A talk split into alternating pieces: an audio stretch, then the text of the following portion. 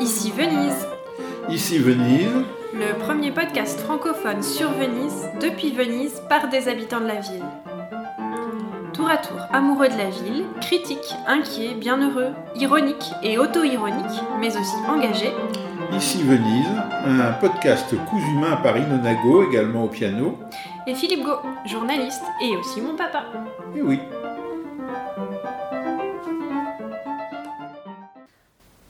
tout le monde, bienvenue sur les ondes d'ici Venise. Salut Philippe. bonjour à toutes et à tous, bonjour Ilona.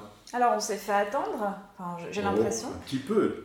C'est surtout nous qui nous sommes permis de, de lever un petit peu le pied du, du podcast depuis le dernier épisode. Il faut dire que le dernier épisode, euh, c'était costaud, puisque c'est un épisode qu'on a enregistré juste après la victoire de la coalition euh, de droite ou d'extrême droite, on dit comme on veut, euh, conduite par Fratelli d'Italia et euh, Giorgia Meloni.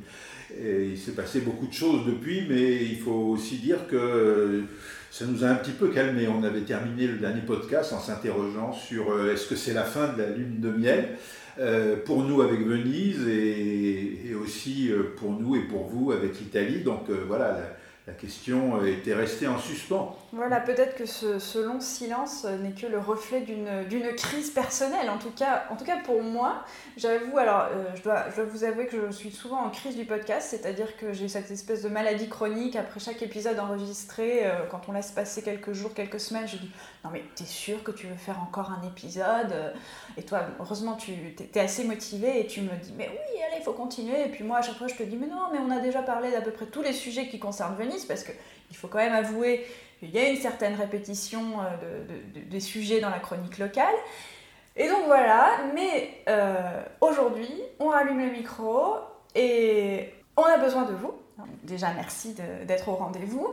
Et puis, euh, bah, si vous aimez ici Venise, et je crois que c'est le cas, puisque vous nous écrivez quand même très souvent sur euh, l'Instagram ici.venise, n'hésitez pas à faire connaître le podcast auprès de vos amis, euh, de partager les épisodes sur vos réseaux sociaux.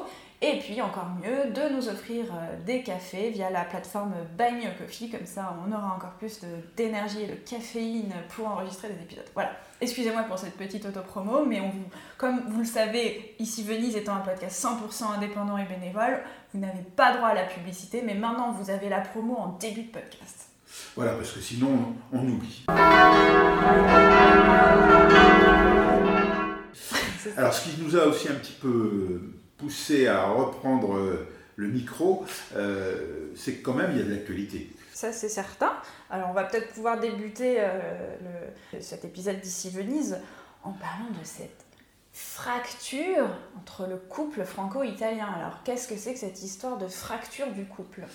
Alors, euh, on, on peut se référer au, au titre ben, du, du Monde qui dit que la- l'affaire du navire Océan Viking fracture euh, la, la relation entre la France et l'Italie. Voilà, donc alors la, France, comme vous le savez, euh, a accueilli euh, à Toulon le navire de, l'ONG SOS Méditerranée, donc avec à son bord euh, 230 euh, naufragés.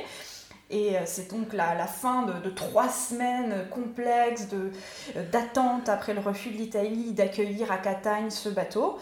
Et euh, bah, voilà, les, journaux euh, enfin, de crise diplomatique euh, entre la France et, l'Italie à la suite de- cette histoire. Alors, on a l'impression que en fait, euh, c'est quelque chose d'assez surjoué. Parce que de quoi tout est parti? Euh, En effet, c'est parti de, la question de, l'océan Viking avec ses plus de 230 euh, naufragés à bord auxquels il fallait assigner un port sûr pour débarquer. Euh, mais il faut dire, parce que la, presse française euh, oublie en général de le mentionner, que dans la même semaine où euh, le bateau a, pu débarquer grâce à la France à Toulon, plusieurs autres navires d'ONG ont été accueillis en Italie. Et après euh, des tergiversations de la part du gouvernement, euh, en réalité, l'ensemble des naufragés de ces bateaux, euh, trois autres bateaux, quasiment 1000 naufragés, ont pu débarquer en Italie. D'ailleurs, on a vu les titres de la presse locale à, Venise qui nous annonçaient l'arrivée de plus de 200 d'entre eux Dans le Veneto. dans le Veneto, dans la seule région de Vénétie. Donc on voit que d'un côté, 200 migrants débarqués, sauvés en mer par les ONG et qui arrivent en Vénétie, et de l'autre côté, un peu plus de 200 qui débarquent en France.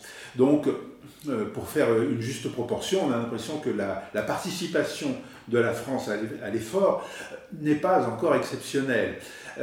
donc, comment se fait-il que ce geste français euh, se soit transformé en incident diplomatique, bah, c'est là qu'on euh, a un petit peu de mal à comprendre. Alors, ce qui semble s'être produit, c'est qu'au moment où le Darmanin, Gérald Darmanin, ministre de l'Intérieur français, a, annoncé que la France allait accueillir euh, le bateau, le discours politique en France n'était pas parfaitement élaboré.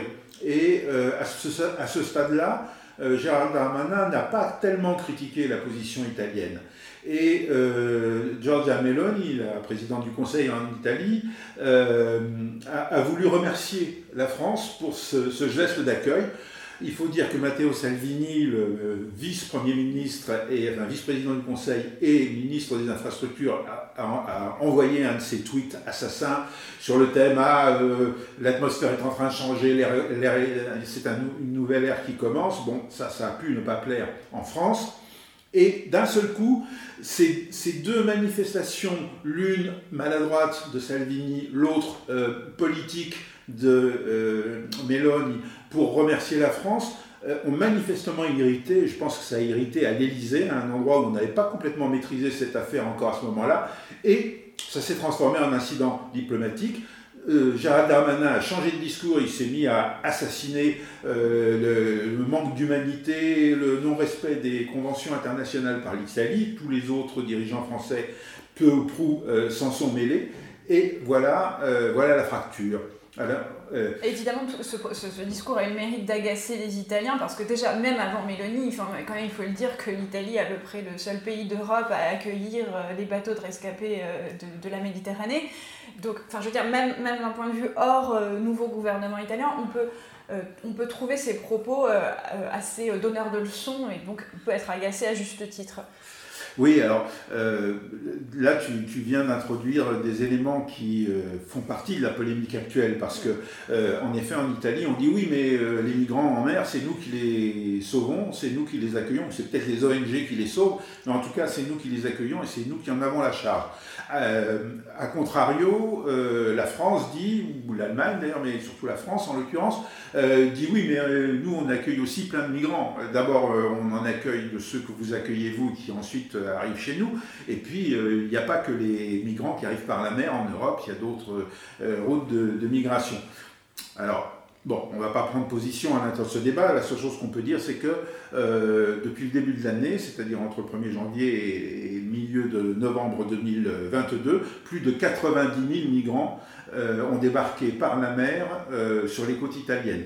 à côté de ça, il y a un, un projet de répartition des migrants entre les différents pays, notamment des, migrants arrivés par voie maritime, et qui prévoit la répartition d'une dizaine de milliers de migrants donc 10 000 par rapport aux 90 000 de l'Italie. C'est un programme qui ne concerne pas que l'Italie, donc euh, sur les 10 000, euh, seulement une partie euh, serait re-répartie depuis l'Italie. Euh, et puis, ce programme ne marche pas parce qu'il a été euh, mis en place à la fin de la présidence française, c'est-à-dire euh, en juin 2022. De l'Union européenne. Et de l'Union européenne, oui. Et seulement quelques dizaines de migrants ont été répartis sur les 10 000 prévus. Alors évidemment, c'est un programme qui commence, mais on voit bien que les, les rythmes ne sont, pas, ne sont pas en rapport les uns avec les autres. 90 000 rien pour l'Italie depuis le début de l'année, 10 000 qu'on doit se répartir, quelques dizaines ou une centaine qui ont déjà été répartis. Euh, voilà, sans, sans se faire les porte-parole du gouvernement italien, euh, on voit qu'il y a un problème. Alors, ce qui est terrible, c'est que c'est en train de se transformer en vraie crise à l'intérieur de l'Union européenne, puisque aujourd'hui même, il y a une déclaration conjointe de l'Italie, de la Grèce, de Malte et de Chypre, donc de quatre pays qui sont membres de l'Union et qui s'alignent sur la position italienne en demandant de nouvelles règles pour la répartition euh, des migrants qui arrivent par la mer. Et, ce qui est plus inquiétant, de nouvelles règles aussi pour les organisations euh, non gouvernementales, les ONG, qui affrètent des bateaux et qui pourraient se voir appliquer un droit différent de, celui qui, s'appliquait jusqu'à présent, c'est-à-dire celui du débarquement des migrants dans le port euh, sur, en général, le plus proche, même si ce n'était pas impératif que ça soit le plus proche, mais pour des raisons de sécurité en mer, il vaut mieux que ça soit le plus proche. et dans les idées du gouvernement italien, il y aurait notamment le fait que soit responsable des, ONG, enfin des migrants montant à bord des bateaux des ONG, les pays dont les bateaux battent le pavillon. Or, euh, bah, le, pavillon, euh, en général, il est, euh, il est allemand, il est norvégien, il peut être français, il n'est pas italien, donc ce serait ni grec, ni, ni, maltais, ni chypriote, donc ce serait une manière de renvoyer la responsabilité à, à, ces gouvernements, qui, à ces pays qui attribuent le pavillon au bateau. Bon, on ne va pas réussir à, démêler tout ça. Moi, euh, Ce qui nous intéresse là, peut-être dans, le podcast ici Venise, c'est de recentrer justement, puisque vous le savez, euh, on est francophone et, nous vivons en Italie, et donc on s'intéresse quand même souvent au, sujet. Et là, il se trouve que c'est d'un côté italien comme français, la une des journaux, euh, cette, cette, fracture diplomatique du, couple. Alors pourquoi, pourquoi d'abord le couple et, et qu'est-ce que, qu'est-ce que ça représente la, aussi dans, la communication politique ce, cette crise? Dans la communication politique et dans l'imaginaire. Moi, ce que ça m'inspire, euh, cette histoire, c'est qu'on parle beaucoup euh, dans la construction européenne depuis des années du couple franco-allemand, mm. qui serait l'élément structurel de l'Union européenne, surtout depuis que les Anglais ont quitté euh, l'Union et qu'ils ont fait leur Brexit. Et il y aurait un axe fondamental par lequel tiendrait l'Union et qui serait ce couple franco-allemand. Mais euh, la relation entre la France et l'Italie est, aussi euh, importante et historique. Euh, et donc si le couple franco-allemand serait l'élément structurant, dur, bah, c'est peut-être parce que la France et l'Allemagne sont les meilleurs ennemis du 19e et du 20e siècle, et que pour réussir à faire l'union et la paix, il faut que ces deux-là, qui sont résolument ennemis et qui ne se comprennent pas bien, enfin culturellement je veux dire, il faut que ces deux-là soient, soient mariés, il n'y a pas d'autre solution. Alors, il faut dire qu'en ce moment, le couple franco-allemand, il va pas très bien.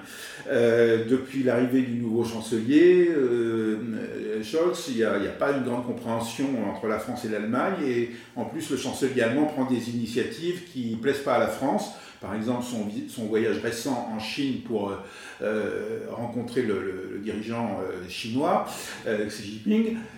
Et donc ça et d'autres choses font que la France et l'Allemagne en ce moment traversent une mauvaise passe. C'est un couple marié en crise. Et alors qu'est-ce qui se passe dans ces cas-là? Eh bien on se tourne vers l'amant ou vers l'amante. Mhm. Et le couple franco-italien, il n'existe pas et il existe à la fois bah, comme un couple d'amants qui ont d'autres euh, obligations par ailleurs, mais qui de temps en temps quand même sont bien contents de se retrouver. Et donc pour moi c'est ça le couple franco-italien, ces deux amants. Euh, bah, qui euh, se sont retrouvés euh, par derrière du couple franco-allemand qui ne va pas très bien, et ils ont voulu se faire des gentillesses. Et puis comme souvent, ça peut arriver aussi entre amants, bah, les gentillesses ont mal tourné. La France a dit oui, je vais prendre un bateau. Et, l'Italie a dit oh, c'est gentil. comment ça, c'est gentil? Qu'est-ce que tu me reproches? Et hop, c'est devenu une dispute. Bon, on est mal en fait parce que tous les couples battent de l'aile, quoi. C'est le mois de novembre. Oui, c'est vrai que si le couple les mariages comme les amants et les couples illégitimes, euh, d'ailleurs, on voit bien que l'Italie dit oh, si c'est comme ça, moi je vais m'en trouver plein des amants. Ouais. Alors, Chypre, la Grèce. Mais du coup, l'Italie, elle est mariée à quel pays officiellement? Euh, mais elle n'est pas mariée avec personne, non, ah. elle se suffit à elle-même. Ah. Alors bon, si on veut s'éloigner un petit peu de, de cette euh, de cette image, euh, une autre impression euh, plus fondamentale que j'ai, c'est qu'on a affaire à deux pays finalement profondément nationalistes. Oui, avec des gros égaux nationalistes. Voilà. Et pour l'Italie, un petit complexe d'infériorité. Et pour la France, un complexe de supériorité, c'est bien connu. Mm. Et, là, bah, ce qui fait des étincelles, c'est l'affrontement de ces deux nationalismes, sachant que Mme Mélanie, assumant le fait d'être euh, nationaliste et, que comme elle, a sorti sa grosse voix quand même, Oui, oui, oui. que la, la Pâque est finie. Ah, la Pâque est finie. La Pâque est finie. La, fête est finie. La fête est finie, voilà. Donc, euh, qui, ben, elle reprenait un propos déjà de Matteo Salvini, ancien ministre de l'Intérieur. Voilà. Donc, bon, on va voir. Des fois, les litiges entre amants euh, ne durent qu'un temps et on ne se voit plus pendant quelques semaines et on est très content de se retrouver personnellement, moi j'espère que ça va être comme ça, parce que c'est pas facile d'avoir les deux identités dans une situation comme celle-là. Bon, bah, quand les couples battent de l'aile, quoi de mieux que de revenir à Venise, là où nous sommes? Faire un petit tour de gondole. Voilà, un, petit tour de gondole et une petite taxe de débarquement. Cette taxe de débarquement dont on parle depuis des années à Venise, un petit peu comme l'histoire des Grandinavi à l'époque, où on pensait que c'était interdit, puis finalement ça l'était pas, et en fait on voyait toujours passer des Grandinavi, mais les gens comprenaient pas, mais je croyais qu'il y avait une, interdiction. Bah voilà, l'histoire de la de débarquement, c'est une espèce de serpent de mer infini, enfin un serpent de lagune, euh, dont vous entendez parler depuis des années, mais qui n'a toujours pas eu lieu, et la mairie de Venise, euh, de manière un petit peu en filigrane, a... Euh, annoncer, enfin par une sorte de fuite, le report, un énième report de cette taxe de débarquement, qui d'ailleurs ne s'appelle plus taxe de débarquement désormais. Le, la novlangue politique, euh, enfin la communication politique a travaillé et l'appelle désormais le contributo d'accesso et non, et, non plus la tassa di sbarco. Donc le contribut d'accès, c'est quand même mieux. Voilà, c'est plus soft, ça, ça fait un petit peu, euh, on met la main à la poche, mais c'est un peu l'idée, on va aussi sauver Venise. Moi je trouve dans, dans on contribue à, à... Ça n'est que justice. Voilà. Donc, pas de taxe de débarquement, pas de contribut d'accès. on vous l'avait dit déjà en juillet dernier que rien n'était prêt, puisque l'histoire de la réservation gratuite euh, via un site internet, euh, déjà on, se posait la question de comment euh, cela sera possible, parce que le site n'existe pas. Donc voilà, euh, on est toujours dans ces sujets. Bah, c'est quand, je vous dis que parfois je suis en crise du podcast, c'est que voilà, c'est des sujets que ça fait des mois, des années que ça dure et rien ne change, mais paroles et paroles et paroles et paroles. Ah bah oui, mais c'est le charme aussi euh, euh, de Venise, que l'histoire est très très longue et que les changements sont très très lents à, un point qu'ils paraissent pas. Donc voilà, la taxe de débarquement, euh, vous êtes encore un petit peu en suspens. Alors elle se fait, elle se fait pas. Vous avez compris qu'elle se ferait pas tout de suite, en tout cas, euh, et que peut-être d'ailleurs euh, elle se fera sous une forme complètement différente dans un temps indéfini. il faut le dire parce que beaucoup de gens croient que c'est fait, que c'est décidé, parce que c'est bien normal, les médias euh, nationaux et internationaux en ont déjà parlé à plusieurs reprises, ont déjà annoncé que en 2019 euh, ça serait fait, en 2020, ah non, il y a la pandémie, on va la repousser en 2021, en 2022, non mais il n'y a pas de problème, au 6 janvier 2023, eh bien non, au 6 janvier 2023, il n'y aura pas de nouvelles contribution euh, ou taxe euh, de débarquement à Venise. Alors, on peut rappeler qu'est-ce que c'était que cette taxe? L'idée euh, qui a lancé tout ça, c'est que à Venise, on va dire, il y a deux catégories de touristes, ou il y aurait deux catégories de touristes. Les touristes qui viennent, qui viennent passer un certain temps et qui vont dormir dans le centre historique de Venise et utiliser donc l'ensemble des structures qui qui offre l'hébergement, et puis aussi sans doute manger au restaurant, consommer, peut-être aller euh, euh, acheter des, souvenirs euh, dans les boutiques de luxe, que sais-je, donc les gens qui ont un bon portefeuille et qui dorment à Venise. Cela paye déjà la taxe de séjour qui existe à Venise comme dans plein de villes touristiques. Et puis, ils mettent la main au portefeuille globalement, donc c'est des touristes intéressants. Euh, il y a la deuxième catégorie de touristes, c'est tous ceux qui n'appartiennent pas à la première. Et euh, parmi eux, des gens qui viennent à Venise pour quelques heures et qu'on dit mordi Fuji, c'est-à-dire euh, ils viennent, ils mordent, euh, tout ce qui les intéresse, ils font des photos, euh, ils, consomment gratuitement la ville, ils viennent d'ailleurs avec leur pique-nique éventuellement, avec leur bouteille d'eau en plastique qu'ils jettent ensuite dans la lagune, et puis ils repartent de Venise sans avoir en gros dépensé plus que quelques euros, voire rien, à Venise. Et ça, ça se fait pas. à Venise, il faut laisser de l'argent Sinon, vous n'êtes pas bien considéré. Donc, l'idée, euh, c'était euh, d'obliger ces Mordi et Fuji, ces touristes de, de l'heure, euh, à contribuer en fait aux dépenses de la commune de Venise au travers de cette taxe de débarquement. C'est pour ça qu'on l'appelait débarquement, parce que Venise étant un ensemble insulaire, eh bien, quand on met le pied sur Venise, sur le centre historique de Venise ou dans les îles, on débarque. Euh, après, ça a bien été rebaptisé, comme tu as dit, euh, contribution de je sais pas quoi, d'accès, pour faire plus joli, le marketing politique est passé par là, mais l'idée euh, était celle-là. Et alors, pour nous vendre ce produit pas très sympathique, en fait, il faut bien dire, on est...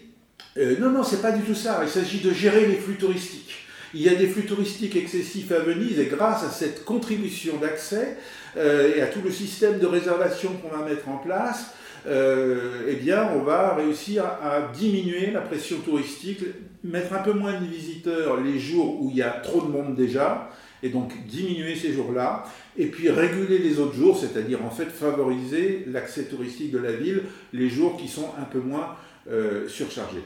Alors, évidemment, euh, on va dire tout ça, ça semble intéressant. Dans la théorie mais un peu confus, euh, et je vous assure que c'est pas parce que c'est moi qui suis confus, euh, c'est vraiment le sujet qui est touffu et les réponses qui sont confuses. Et la vérité, c'est qu'après avoir repoussé, repoussé, repoussé, on nous avait quand même promis l'été dernier un site, un centre de réservation, la possibilité de, de prendre le ticket gratuitement euh, et de bénéficier davantage. Et tout ça, ça a fait flop. Pchit. Ouais. Et puis bon, là, ce que tu n'as pas dit, c'est que qu'on rappelait dans, l'épisode précédent, c'est qu'il y avait aussi toute une liste longue comme trois bras euh, des, exemptions. Donc, qui ne paierait pas ce, fameux ticket, euh, si on l'appelle comme ça, ticket euh, Et en l'occurrence, il y avait tous les Vénètes, c'est-à-dire la population qui habite la région de, la Vénétie. Et quand même. 4 millions d'habitants. Voilà, il faut dire ce qui est, même si on n'a pas de chiffre officiel, le week-end à Venise, la grosse population Mordi Fuji, c'est-à-dire du tourisme journalier, mais qu'encore une fois, moi, je, en plus, je, ne blâme pas parce que je trouve ça assez logique. Quand on est vénète, on a envie le week-end de passer une journée dans sa capitale régionale parce qu'elle est magnifique. Et donc, euh, on y vient pour se balader, puisque c'est les seuls jours de la semaine qu'on a à disposition de, du temps libre. Et donc, euh, le gros du, jeu du tourisme vous dit tant haï paraît-il, par les Vénitiens, c'est quand même les Vénètes, c'est-à-dire des gens euh, du, coin. Bah oui, c'est normal, ils vont pas dormir à Venise. Hein. Ça vous viendrait pas à l'idée de faire payer, euh, je sais pas, à des habitants de la banlieue parisienne un contribut d'accès à Paris ah, parce qu'ils habitent à Saint-Denis mmh. Ouais, c'est une idée quand même. oui, non, mais c'est euh, c'est sûr que la, question des exemptions est une des questions qui, a, qui provoque le, fait de repousser cette taxe. en fait, c'est euh, une conjonction d'éléments qui, d'ailleurs, rejoignent beaucoup d'éléments qu'on vous avait indiqués dans le podcast qu'on a consacré il y a quelques mois à la question de la taxe de débarquement. C'est qu'en fait, cette taxe elle ne satisfait personne. J'aurais presque commencé à dire, même pas ces promoteurs qui aujourd'hui sont quand même bien embêtés parce que euh, soit ils l'abandonnent et ça ne sera pas mis à leur crédit politique, soit ils poursuivent ce qu'ils essayent de faire, ils poursuivent dans cette voie, mais ils ne sont pas au bout de leur peine. Parce que ça ne satisfait pas euh, les, gens qui vivent du tourisme, qui en réalité, eux, c'est simple, hein, plus il y a de touristes, plus ils sont contents. Après, à eux de se débrouiller pour tirer des euros des différentes catégories, mais euh, le tri des touristes, c'est pas forcément un, point très positif, parce qu'il peut y avoir des effets négatifs euh, sur des touristes argentés qui vont dire Ah non, non, on va pas à Venise pendant la période du carnaval, on a vu que ce, non pas, c'est pas le prix de la taxe qui va les gêner, mais on a vu qu'il y avait trop de monde, et donc on nous dissuade. Donc il peut y avoir des effets pervers sur le, tourisme. Euh, les euh, Vénitiens eux-mêmes, les habitants de Venise, ne sont pas ravis parce qu'ils se demandent comment on va euh, contrôler, le fait qu'ils sont exemptés, eux. Parce oui, puis leurs amis, leur famille, parce qu'après se pose toute la question de la privacy, du respect de la vie privée, des données. Euh, des amants. On retrouve la question des amants et des amants. Comment accueillir ton amant à Venise et ne pas le faire payer si tu dois déclarer ton amant à la mairie? Voilà, il va falloir que l'amant ou l'amante paye la taxe de débarquement pour rester anonyme. Enfin bon. Euh, du coup, ça s'est transformé en crise politique un petit peu et institutionnelle parce que la Vénétie est dirigée par euh, si Darmanin date Mélanie, ça va être compliqué. Hein. À, Venise. Et de fait, hein, quand ils se sont rencontrés, Macron et, et Mélanie, euh, lors de la. À Rome, dans leur suite, euh, avec vue sur le Castello Sant'Angelo, très romantique. Dans un hôtel, un grand hôtel, avec, dans la, nuit étoilée romaine, leur première rencontre. Clair de lune, Romain, papa, toujours le clair de lune. Ben oui, et on voit que cette première rencontre, qui était très prometteuse, hein, ils avaient parlé de peuple ami, etc. Et dire que c'était seulement il y a trois semaines.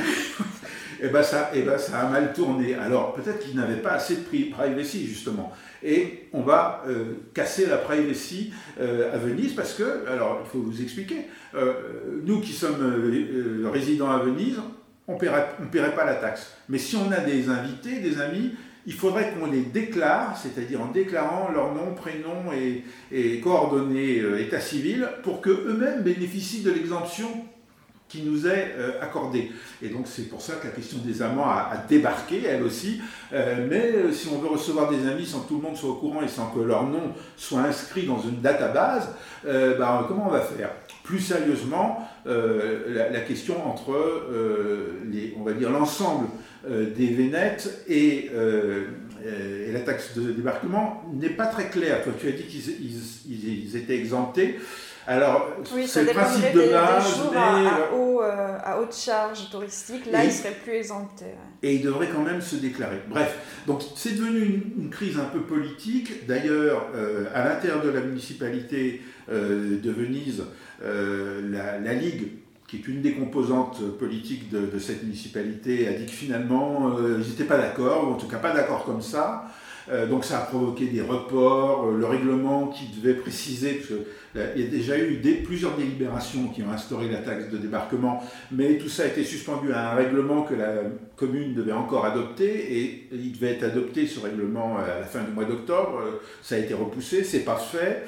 le ministre de la Culture du nouveau gouvernement a dit oui, oui, sur le principe, je suis d'accord avec la taxe de débarquement, mais je pourrais me prononcer que quand j'aurai vu le détail du règlement.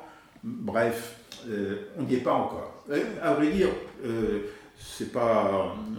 quand on voit quelque chose de bricolé à ce point-là, on... se dit que c'est pas déplaisant qu'on l'abandonne, mais c'est pas dit qu'il l'abandonne en plus, c'est ça le pire. Alors il va y avoir une manifestation euh, dans le, prochain, 19 novembre, c'est ça, euh, des opposants euh, à, la taxe de séjour. Il y a déjà eu d'ailleurs une réunion publique à Orialto il y a quelques mois. Où il y a eu déjà, même il y a quelques jours de nouveau. Oui. Ah oui, à nouveau, où il y avait eu une grande affluence bah, cette fois des Vénitiens opposés à, la taxe de débarquement. Bref, je pense que c'est un sujet dont nous aurons l'occasion de reparler dans les prochains mois.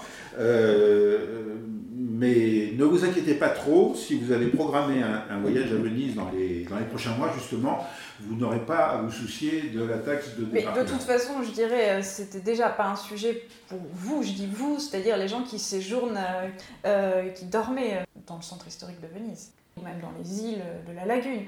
Enfin, ça, c'est aussi un autre sujet. Est-ce qu'on fait payer les gens qui arrivent depuis, euh, je ne sais pas, Pellestrina, le Lido à Venise Ce qui complique euh, l'affaire, parce que comment on contrôle les accès?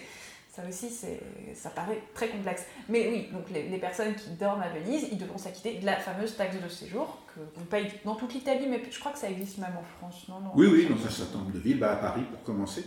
Euh, mais ce que tu dis là, c'est l'occasion de donner un conseil. De temps en temps, on nous demande, notamment euh, via Instagram, on, demande des conseils. Alors maintenant, on vous répond qu'il faut nous offrir des cafés. Hein. Voilà, commencez par là.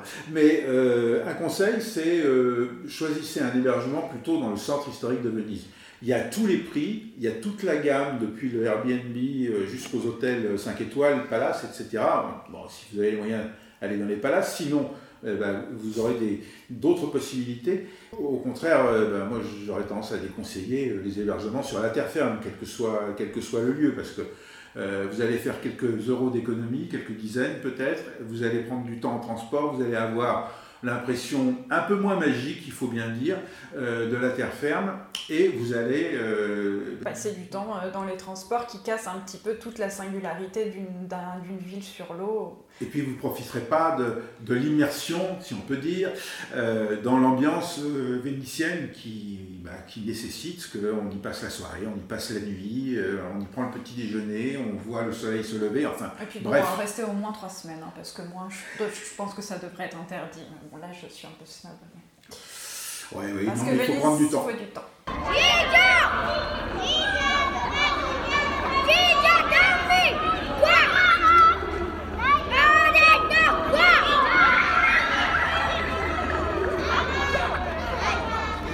Faut prendre son temps et bah voilà, le temps, le temps du podcast, nous l'avons pris. On a plein d'autres sujets à évoquer, mais on prendra notre temps pour les évoquer dans un futur, un futur épisode. D'ici là, portez-vous bien. Merci de soutenir ici Venise via, je le répète, Buy Me a Coffee, en partageant sur vos réseaux sociaux les épisodes et en nous suivant sur l'Instagram d'ici.venise. Merci Philippe pour tes éclairages, même géopolitiques. Et puis, bah, à très vite, j'espère. Oui, on, espère que la paix entre la France et l'Italie euh, va se reconstruire. on n'a pas besoin d'une guerre fratricide. Non, on est déjà, on est, déjà servi en ce moment en Europe. en Europe. Merci, au revoir, portez-vous bien. Ciao, ciao.